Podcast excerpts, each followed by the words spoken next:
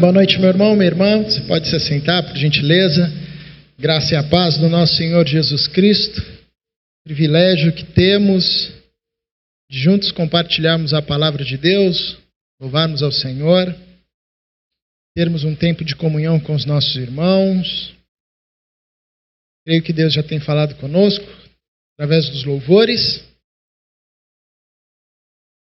E nós pedimos a Deus que continue a falar ao nosso coração. Muito bom poder compartilhar a palavra de Deus com os irmãos, sobretudo no dia de hoje, né? Hoje é a minha primeira pregação como pai, né?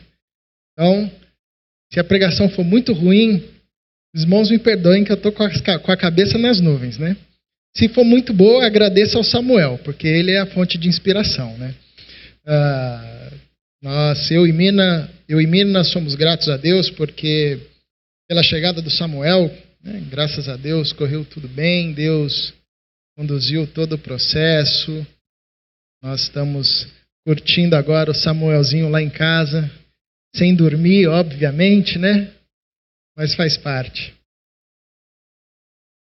Ao longo dessas quartas-feiras, nós conversaremos sobre a temática da fé inabalável. Daniel começou semana passada essa nova série. Ele falou sobre fé inabalável no sucesso. E hoje nós falaremos sobre fé inabalável em crise ou na crise, em tempos de crise. E é muito mais fácil, em certo sentido, falar da fé inabalável na crise, porque a crise a gente vive constantemente, né? Sucesso é que são raros na vida da gente, né?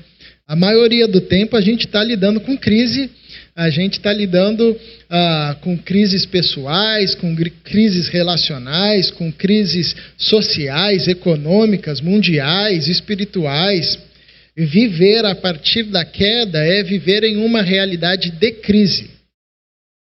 A queda gera uma ruptura na comunhão com Deus, que traz para o nosso ambiente essa realidade de crise que traz para o nosso ambiente essa realidade ah, provisória, essa realidade onde vida e morte subsistem no mesmo ambiente, onde no mesmo dia a gente consegue comemorar de alguém, o nascimento de alguém, ah, mas no mesmo dia a gente tem que chorar o luto, a morte de alguém. Né? Então nós vivemos numa realidade ah, existencial de crise, fruto da queda. E a grande questão é como permanecer com uma fé inabalável, porque esse é o chamado da fé cristã, chamado de Jesus Cristo de Nazaré, a fé que nos é um presente dado por Deus ah, no, deve ser fortificada em nós, deve ser ah, trabalhada, desenvolvida em nós para que seja uma fé inabalável para que possamos suportar os tempos de crise. E a, a grande questão é como. Tá? Como é que a gente vive dessa forma? Vive com uma fé inabalável quando a crise, seja ela em qual setor for, afeta a nossa vida.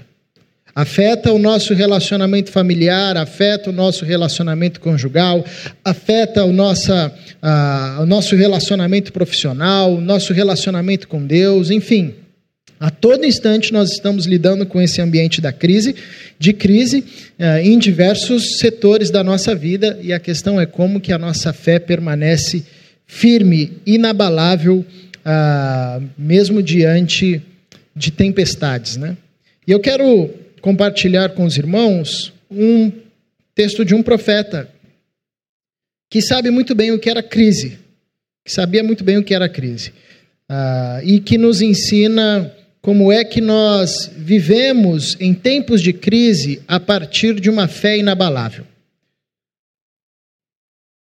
Convido você, por gentileza, a abrir a sua Bíblia no livro de Abacuque, capítulo 3, verso 17, 18, 19, um texto bastante conhecido. Mas peço que você acompanhe a leitura desse texto assentado como está. Livro do profeta Abacuque.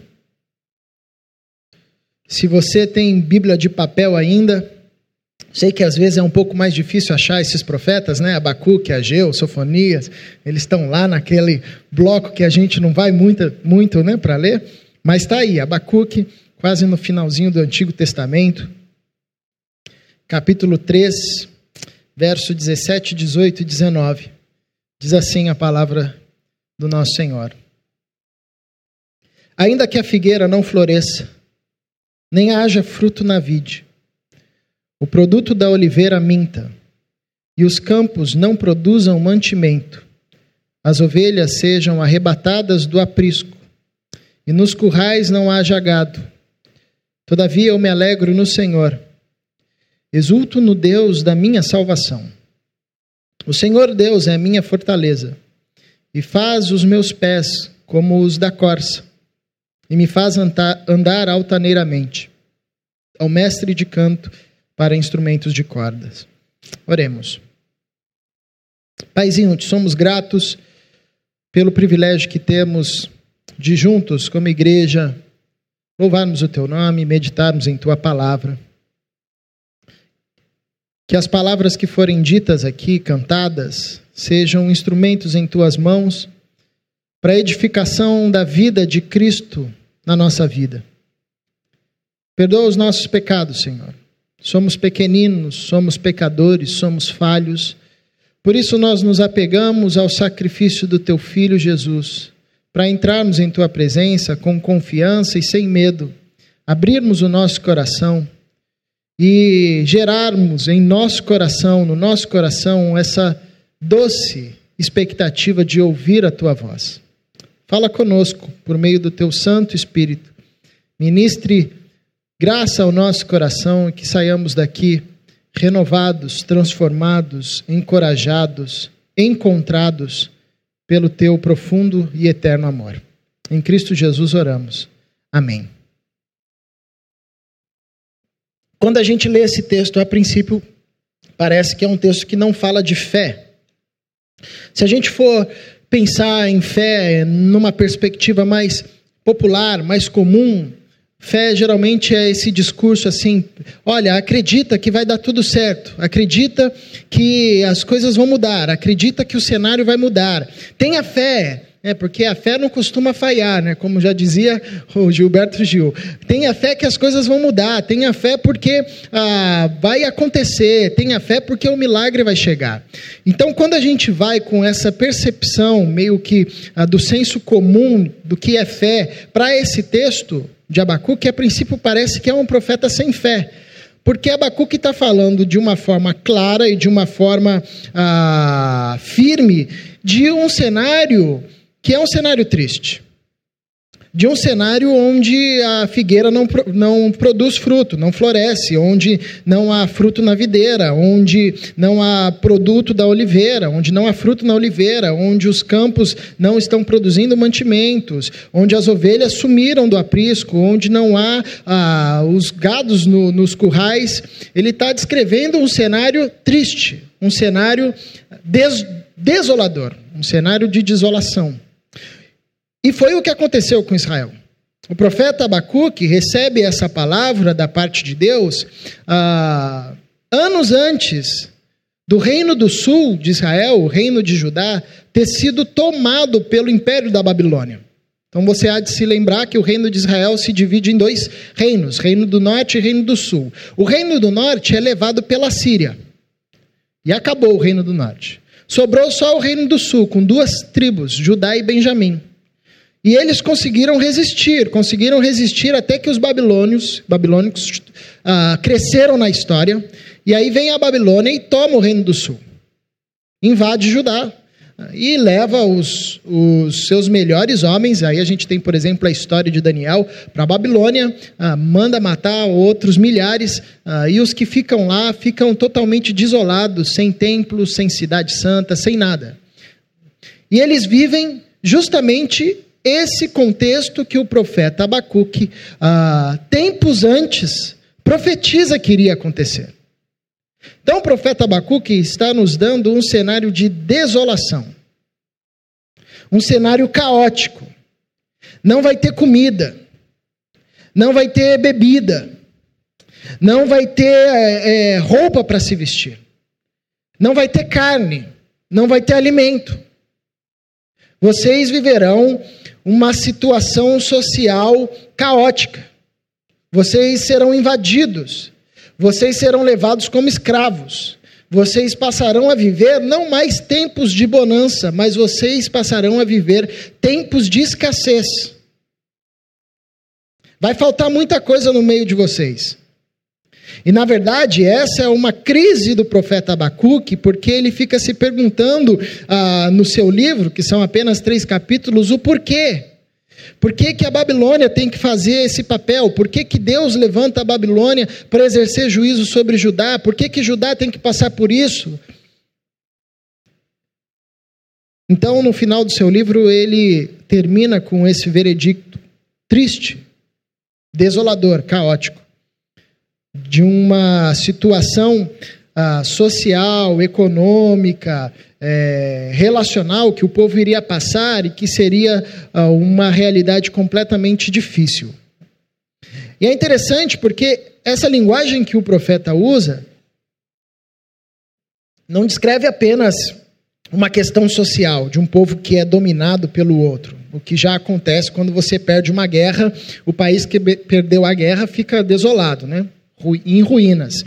Mas é interessante que essas figuras e esses objetos, esses elementos que irão faltar, que o profeta destaca, uh, que irão faltar na vida dos, do povo de Deus, são elementos muito significativos e muito simbólicos. Por exemplo, quando ele diz uh, que a figueira não vai florescer, figueira era um termo usado para descrever a nação de Israel.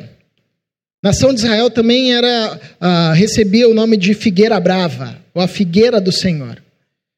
E de certa forma, o profeta Abacuque está descrevendo um tempo onde Israel perderia a sua flor, perderia a sua glória, que foi o que aconteceu com o Reino do Sul, quando eles foram invadidos pela Babilônia. Eles perderam a sua glória. Ah, quando ele fala que não vai ter fruto na vide, ou seja, ah, não vai ter mais vinho, Vinho, na cultura judaica, era um sinônimo de alegria, era um sinônimo de festa, era um sinônimo de celebração. Lembra de Jesus nas bodas de Caná, quando ele ah, transforma água em vinho? Se o vinho não, se ele não fizesse isso, a festa ia acabar, ia acabar com um tom de tristeza.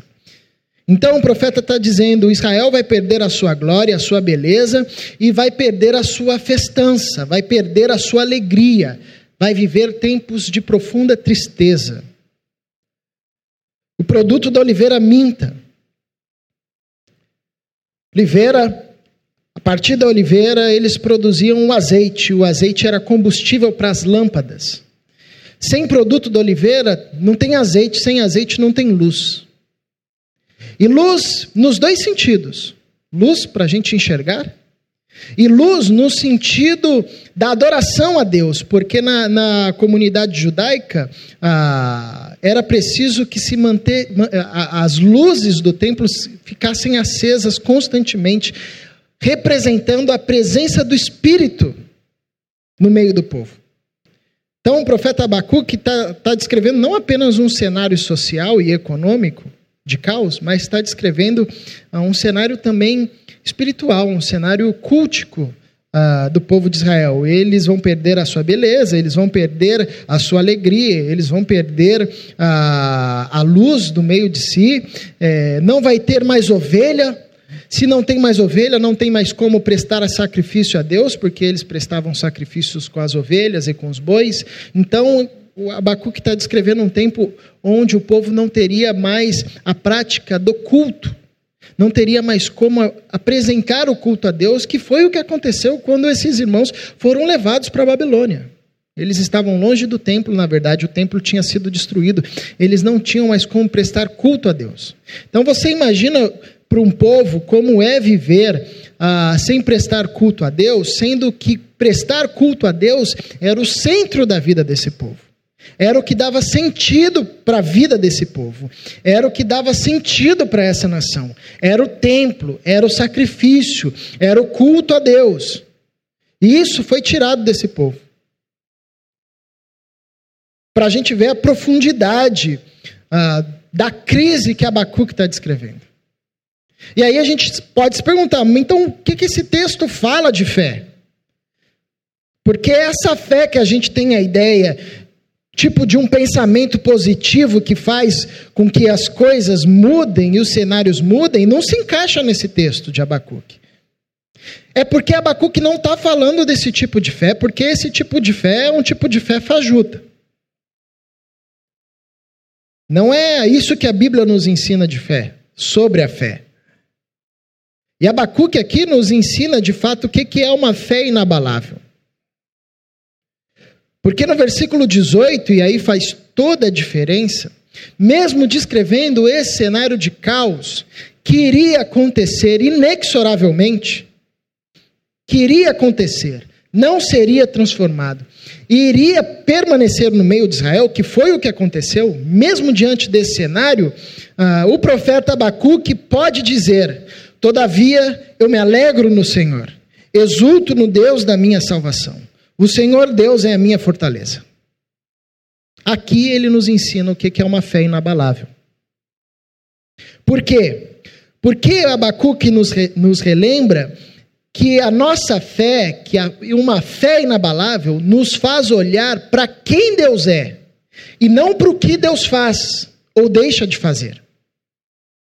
Fé inabalável é uma fé que nos faz olhar para quem Deus é e não para o que Deus faz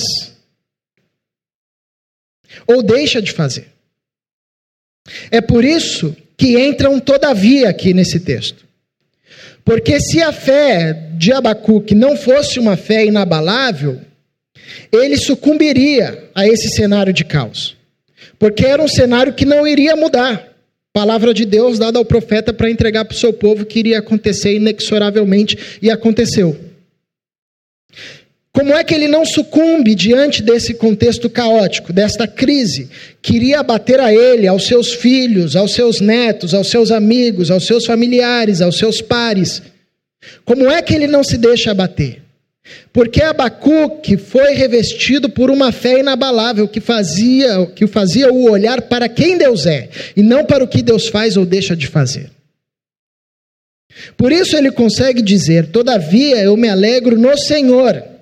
Mesmo diante de um cenário onde a figueira não produz fruto, onde a fideira não produz fruto, onde a oliveira não produz fruto, onde não há mais cordeiro, onde não há mais gado, mesmo nesse cenário, Deus permanece sendo o Senhor. Todavia, eu me alegro no Senhor. Ele não mudou. Ele não deixou de ser Senhor se proveu ou se não proveu. Ele não deixou de ser senhor se choveu ou se não choveu. Ele não deixou de ser senhor se o dinheiro caiu ou se o dinheiro não caiu. Ele não deixou de ser senhor se o, o, o irmão que nós estávamos orando para que fosse curado foi curado ou não foi curado. Ele não deixou de ser senhor se o casamento se desfez ou se o casamento não se desfez. Ele permanece sendo senhor. Ele não mudou. Ele continua sendo Senhor. É por isso que Abacuque não sucumbe. Porque a fé de Abacuque era uma fé inabalável, e fé inabalável nos faz olhar para quem Deus é, e não para aquilo que Deus faz ou deixa de fazer. Ele diz: Eu me alegro no Senhor, eu me alegro no Deus. O contexto de Abacuque em nenhum momento afeta a sua percepção sobre quem Deus é, sobre a identidade de Deus, sobre o senhorio de Deus, sobre a divindade de Deus. Ele é Senhor, Ele é Deus, o Senhor Deus é a minha fortaleza. Olha que interessante, uh, em dois versículos aqui, Abacuque reafirma a identidade de Deus, que era a identidade revelada ao povo de Israel. Ele é o Senhor, ele é o Deus sobre todos os deuses, sobre todas as coisas, e ele é a nossa fortaleza. Como é que um cara pode dizer que Deus é a fortaleza dele, se ele acabou de descrever um cenário onde o povo dele vai ser destruído? Paradoxos, isso aqui, né? Porque quando a gente lembra de fortaleza, a gente lembra de fortaleza. E uma fortaleza é um lugar é, inviolável. Uma fortaleza é um, um exército que ninguém consegue destruir. Uma fortaleza é um local que ninguém consegue passar. Como é que ele tem essa noção de. e, e reafirma essa noção e essa verdade de que Deus é uma fortaleza, de que Deus é sua fortaleza, é a fortaleza do seu povo, se ele descreveu um contexto de invasão, se ele descreveu um contexto de morte. É porque a fé inabalável de Abacuque o fazia olhar para quem Deus era, para quem Deus é, e não para o que Deus faz. Então, esse é o primeiro ensinamento que eu extraio desse texto. Quando nós falamos de fé inabalável em tempo de crise, nós temos que relembrar a fé inabalável que foi concedida a Abacuque, que era uma fé que fazia ele olhar para Deus. Nós vivemos a, a todo tempo em situações de crise. E essas situações de crise, invariavelmente, irão nos tentar a desviar o nosso olhar de quem Deus é e a colocar o nosso olhar para o que Deus faz. E quando nós temos essa mudança de olhar, a nossa fé fica uma fé frágil, fraca. A gente sucumbe. Porque tem momentos na vida que a gente ora e não acontece. Tem momentos na vida que a gente pede e o milagre não vem. Tem momentos na vida que o cenário não muda. Se o nosso olhar está focado, estiver focado no que Deus faz, a gente entra em desespero. Porque Deus não é um gênio da lâmpada. A oração não é uma lâmpada mágica. A fé não é uma varinha de condão. Onde eu chego e diz, digo, se eu acreditar com toda a força, isso aqui vai mudar. Não, não é assim. Não é um, mágica. Não é um, uma ferramenta de domínio de Deus. Se a gente muda o nosso olhar, tira o olhar de quem Deus é e foca no que Deus faz, no momento em que a gente achar que Deus não está fazendo, a gente vai sucumbir ao desespero. Aí a gente vai ficar chateado com Deus, a gente vai ficar chateado com Jesus, a gente vai começar a maldizer a Deus, vai começar falando: Poxa, Deus, o Senhor me prometeu que faria isso, não fez, por que, que o Senhor não está fazendo isso? O que está acontecendo? Então Abacuque nos relembra aqui: fé inabalável é uma fé que nos faz olhar para Deus. Obviamente que a fé tem um caráter de mudar as situações. Jesus nos ensina isso. Ele diz aos seus discípulos: se vocês tiverem fé do tamanho de um grão de mostarda, vocês vão dizer para esse monte: sai daqui e vai para lá, e o monte vai sair daqui e vai para lá. A fé tem esse caráter de transformação das realidades. Agora, isso não significa que a fé é um instrumento mágico. Que a fé é uma lâmpada mágica que funciona a partir do nosso desejo, a partir do nosso movimento, a partir do nosso domínio. Então, Abacuque nos faz relembrar que uma fé inabalável foca os nossos olhos em quem Deus é. Então, em tempos de crise, não ceda à tentação de olhar para o que Deus faz ou, deixe, ou deixa de fazer. Deus, por que, que o Senhor não fez isso? Deus, por que, que o Senhor não, não fez dessa forma? Deus, por que, que o Senhor ah, não, não transformou desse jeito? Deus, por que, que o Senhor não fez. Tira o foco do que Deus fez ou não fez e foca em quem Deus é. Tu és Senhor. Tu és Deus. Tu és a minha fortaleza. Pronto. Por isso que Abacuque não sucumbe num cenário de caos. Outro ensinamento interessante de Abacuque nesse texto é que ele nos revela que uma fé inabalável nos concede a possibilidade de, em um ambiente de crise, não vivermos a partir dos movimentos de morte, de desesperança, de medo, de apatia, de desespero, de angústia. Ele descreve esse cenário de caos e logo ele diz: Todavia eu me alegro. Todavia eu me alegro. Isso aqui é uma. A princípio parece uma contradição. Como é que alguém pode se alegrar num cenário onde não há comida? Como é que alguém pode se alegrar num cenário de destruição? Como é que alguém pode se alegrar num cenário onde não há festa? Como é que alguém pode se alegrar num cenário onde não há mantimento? Como que o profeta pode se alegrar nesse cenário? Isso só é possível por causa de uma fé inabalável que nos faz uh, viver em cenários de crise sem deixar que o cenário de crise entre dentro da gente, domine a gente, tome as rédeas do nosso coração. Interessante que Abacuque nos ensina algo fantástico, que nós podemos passar pelo vale da sombra da morte, sem deixar que o vale da sombra da morte passe por dentro da gente. Que é possível, em cenários caóticos, optar, conjugar outros verbos. Então ele poderia aqui, nesse cenário caótico, conjugar o verbo da, do chorar. Todavia eu choro no Senhor lamento no Senhor. Mas porque Abacuque foi revestido por Deus por essa fé inabalável, ele escolhe outro verbo. Todavia eu me alegro no Senhor. Isso é interessante, porque nos ensina em que momentos, nos momentos mais críticos da nossa vida, nós podemos pedir ao Pai para que nos conceda fé, para que a gente conjugue outros verbos. Ao invés do lamento, do lamentar, a gente pode conjugar o esperar. Ao invés do amaldiçoar, nós podemos pedir ao Pai que nos conceda a possibilidade de conjugar o verbo agradecer.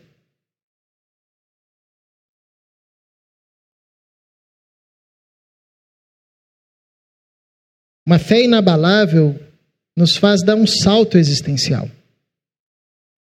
que é a capacidade de passar nas situações mais críticas da vida sem deixar que essas situações nos invadam o coração, nos roube a calma, nos, nos domine com angústia, nos domine com medo, mas sim que nos faça viver uh, de forma oposta. Interessante, no livro de Atos tem um texto que fala quando Paulo e Silas foram presos e eles tomaram uma surra de açoites.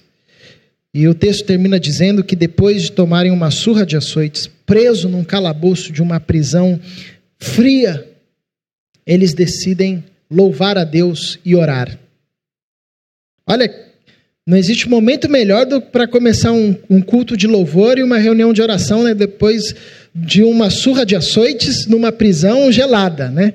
Sozinho, sangrando lá, ensanguentado. O texto diz que eles começaram a louvar a Deus e a orar a Deus. Eles estavam passando por um momento de crise, mas estavam, pela força de Deus, pela fé inabalável, inabalável concedida por Deus, conjugando outros verbos eles decidiram orar. Eles, pela graça de Deus, foram levados a louvar.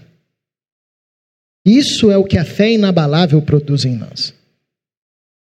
Faz com que a gente passe por cenários feios, tristes, deprimentes, mas nos faz passar por esses cenários colocando louvor nos nossos lábios colocando gratidão nos nossos lábios, colocando oração nos nossos lábios, colocando esperança nos nossos lábios, colocando amor nos nossos lábios. Altera a nossa postura. Isso é interessante no ensinamento que Abacuque nos traz sobre fé. Porque a lógica da fé de Abacuque não é uma fé que altera a realidade. Não é uma fé que muda a situação. Mas é uma fé que permite que a gente passe por uma situação complexa e crítica, sem que essa situação nos mude. Sem que essa situação nos altere. Sem que essa situação nos leve para o desespero. Então isso é interessante. Eu lembro que uma vez eu estava falando disso e a mulher falou assim, ah, depois da pregação, chegou e disse: Poxa, isso que você falou é tipo pensamento positivo, né? Você está numa situação ruim, aí você fica pensando, não, vai dar certo. Não, eu sou bom. Aí você vai para frente do espelho e fala, você é o melhor, você vai conseguir. Então é isso que você está falando? Eu falei, não, não é nada disso que eu estou falando. Não é nada disso. Pensamento positivo é, é a maior balela que a gente inventou para dizer que se a gente ficar repetindo a mesma coisa muitas vezes, a gente consegue mudar o cenário. A gente consegue mudar a realidade. Não é isso que eu estou falando. Não é isso que o profeta está falando. O que o profeta está falando é que o cenário não vai mudar. O cenário não vai mudar. Não vai ter produto na oliveira. Não vai ter figo.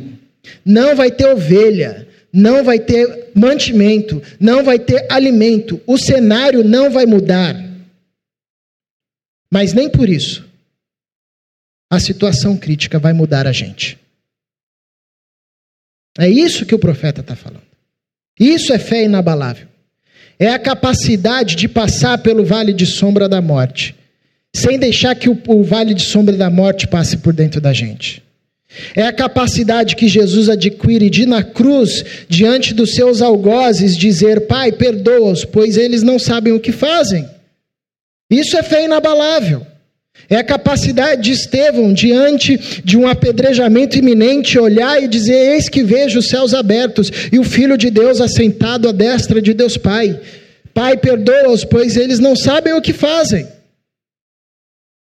Não é uma fé que me diz toda hora que a coisa vai mudar, mas é uma fé que me diz que, mesmo que o cenário não mude, o cenário caótico não vai me mudar. O cenário caótico não vai me tirar dessa os olhos de quem Deus é. Não vai me fazer conjugar verbos de morte. Não vai me fazer passar por esse contexto, por essa situação, pensando em morte, desejando morte, amaldiçoando, sendo maledicente, sendo reclamão. Não. Fé inabalável é uma fé que me ensina que o cenário pode até não mudar.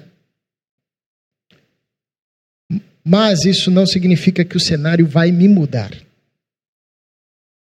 Eu vou passar com a graça de Deus e com a fé inabalável concedida pelo nosso Senhor Jesus Cristo, numa situação de morte, conjugando verbos de esperança, alimentando atitudes de vida.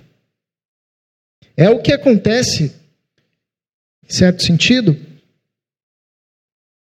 com os irmãos que enfrentam perseguição ferrenha por causa do Evangelho. Nós temos aí um monte de relato hoje, uh, na nossa atualidade. E se você ler qualquer biografia de, uh, dos mártires perseguidos ao longo da história cristã, uma história se repete, que é quando esses caras estavam uh, prontos para serem executados, estavam sendo executados, queimados, torturados, invariavelmente não se escutava ah, lamento desses irmãos. O que se escutava desses irmãos era um louvor a Deus. Eram palavras de louvor, de gratidão. Eram orações que esses irmãos faziam no meio do fogo, no meio da tortura. Isso é fé. Isso é fé inabalável. A capacidade de viver sabendo que, mesmo que o cenário não mude, ele não é poderoso o suficiente para mudar a gente. Porque dentro de nós, em nós, opera a fé dada por Deus em Cristo Jesus, que nos faz caminhar altaneiramente mesmo em uma situação caótica. Isso é um presente de Deus. Quando a gente começa, quando a gente lê o final de Abacuque, a gente fala, nossa, Abacuque era um cara de fé, hein? Mas quando a gente começa a ler o começo de Abacuque, não era bem assim, não. Ele era um cara que está toda hora inquieto diante de Deus no primeiro capítulo. Por que, Senhor? Por que isso? Por que o Senhor está fazendo isso? Por que o Senhor está fazendo aquilo? Por que, que o Senhor está fazendo esse outro? Por que, que o Senhor permitiu isso? Por que, que o Senhor está levantando os babilônicos? Por que, que o Senhor está permitindo esse modo? Ele é um cara inquieto diante de Deus. Aí chega no capítulo 3, ele faz essa oração de fé inabalável. O que, que aconteceu? No capítulo 2, Deus fala com Abacuque. Deus responde às inquietações de Abacuque. E é nesse processo de conhecimento de Deus, de falar e ouvir a Deus, que o coração de Abacuque vai sendo transformado. E a fé de Abacuque vai sendo fortalecida e amadurecida. Porque a fé nos é um presente de Deus. Por isso que ah, os discípulos oravam a Jesus: Senhor, aumenta-nos a fé. Aumenta-nos a fé. Aumenta-nos a fé. Por isso que a Bíblia nos convida para conhecermos a Deus e conhecermos a Deus não no sentido técnico, mas no sentido do relacionamento. Ande com o Senhor, viva com o Senhor, ouça o Senhor, busque o Senhor, ame ao Senhor. E nesse processo de intimidade e nessa relação de conhecimento, o Senhor vai nos aumentando a fé. E essa fé inabalável no nosso coração vai fazendo que no momento de crise os nossos olhos permaneçam em quem Deus é e não no que Deus faz ou deixa de fazer. E nos momentos de crise, essa fé inabalável vai nos ensinando que, por mais triste que o cenário seja, é possível que a gente passe por ele alimentando esperança, alimentando louvores, alimentando gratidão ainda que a figueira não floresça. Nem haja fruto na vide, o produto da oliveira minta, os campos não produzam mantimento, as ovelhas sejam arrebatadas do aprisco e nos currais não haja gado. Todavia eu me alegro no Senhor, exulto no Deus da minha salvação. O Senhor Deus é minha fortaleza e faz os meus pés como os da corça e me faz andar altaneiramente. Senhor, aumenta-nos a fé. Que essa seja a nossa oração em Cristo Jesus. Convido você a fechar os seus olhos.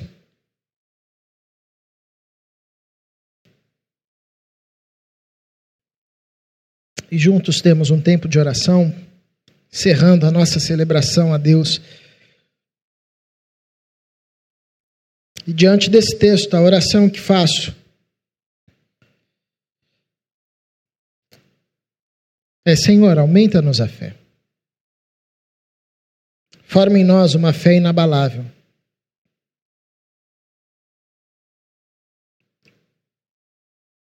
Que foca os nossos olhos em quem Deus é.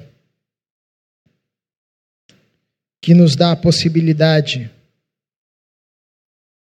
não de mudar a realidade, mas de viver em paz e firmes em Deus, mesmo que a realidade não mude. Paizinho, te somos gratos por tua graça, por tua bondade. Que a tua palavra nos acompanhe e frutifique no nosso coração. Que floresça aquilo que vem de ti. E aquilo que é fruto da carnalidade, que seja esquecido. Por tua graça, Senhor que o teu amor e o poder da ressurreição de Cristo Jesus operando em nós faça crescer e frutificar a nossa fé. A fé que é um presente do Senhor, um dom de Deus, que nos conduz a crermos que nos conduz a olharmos para quem o Senhor é, muito mais do que para aquilo que o Senhor faz. Esse presente poderoso que em momentos de angústia, lamento e de dor suscita nos nossos lábios um hino de louvor a Deus. Isso é um milagre, Senhor, não vem da nossa força, por isso nós contamos com a tua doce graça, tua disposição em nos salvar. Por isso nós nos apegamos a teu filho Jesus Cristo, que nos prometeu caminhar conosco todos os dias em tempos difíceis e complexos, afirmando que não nos abandonaria, que os nossos olhos permaneçam fixos sempre nessa verdade. Aumenta-nos a fé, Paizinho. Forma em nós uma fé inabalável. Por tua graça e para tua glória, em Cristo Jesus nós oramos, agradecidos. Despeça-nos em paz, conceda-nos uma boa semana e que ao longo desses dias possamos, guiados pelo Teu Espírito, experimentarmos o milagre de termos os nossos olhos focados em Ti, independente das situações ao nosso redor, e termos em nossos lábios palavras de vida, mesmo atravessando cenários de morte. Que a Tua graça nos fortaleça, assim, e que possamos encontrar nesta comunidade, nesta igreja, espaço para nos auxiliarmos nessa caminhada mutuamente, para a tua glória. Em Cristo Jesus oramos. Amém. Uma boa noite, meus irmãos, que Deus nos abençoe, nos conduza ao longo dessa semana. E domingo nós estamos aqui novamente para louvarmos ao nosso Deus.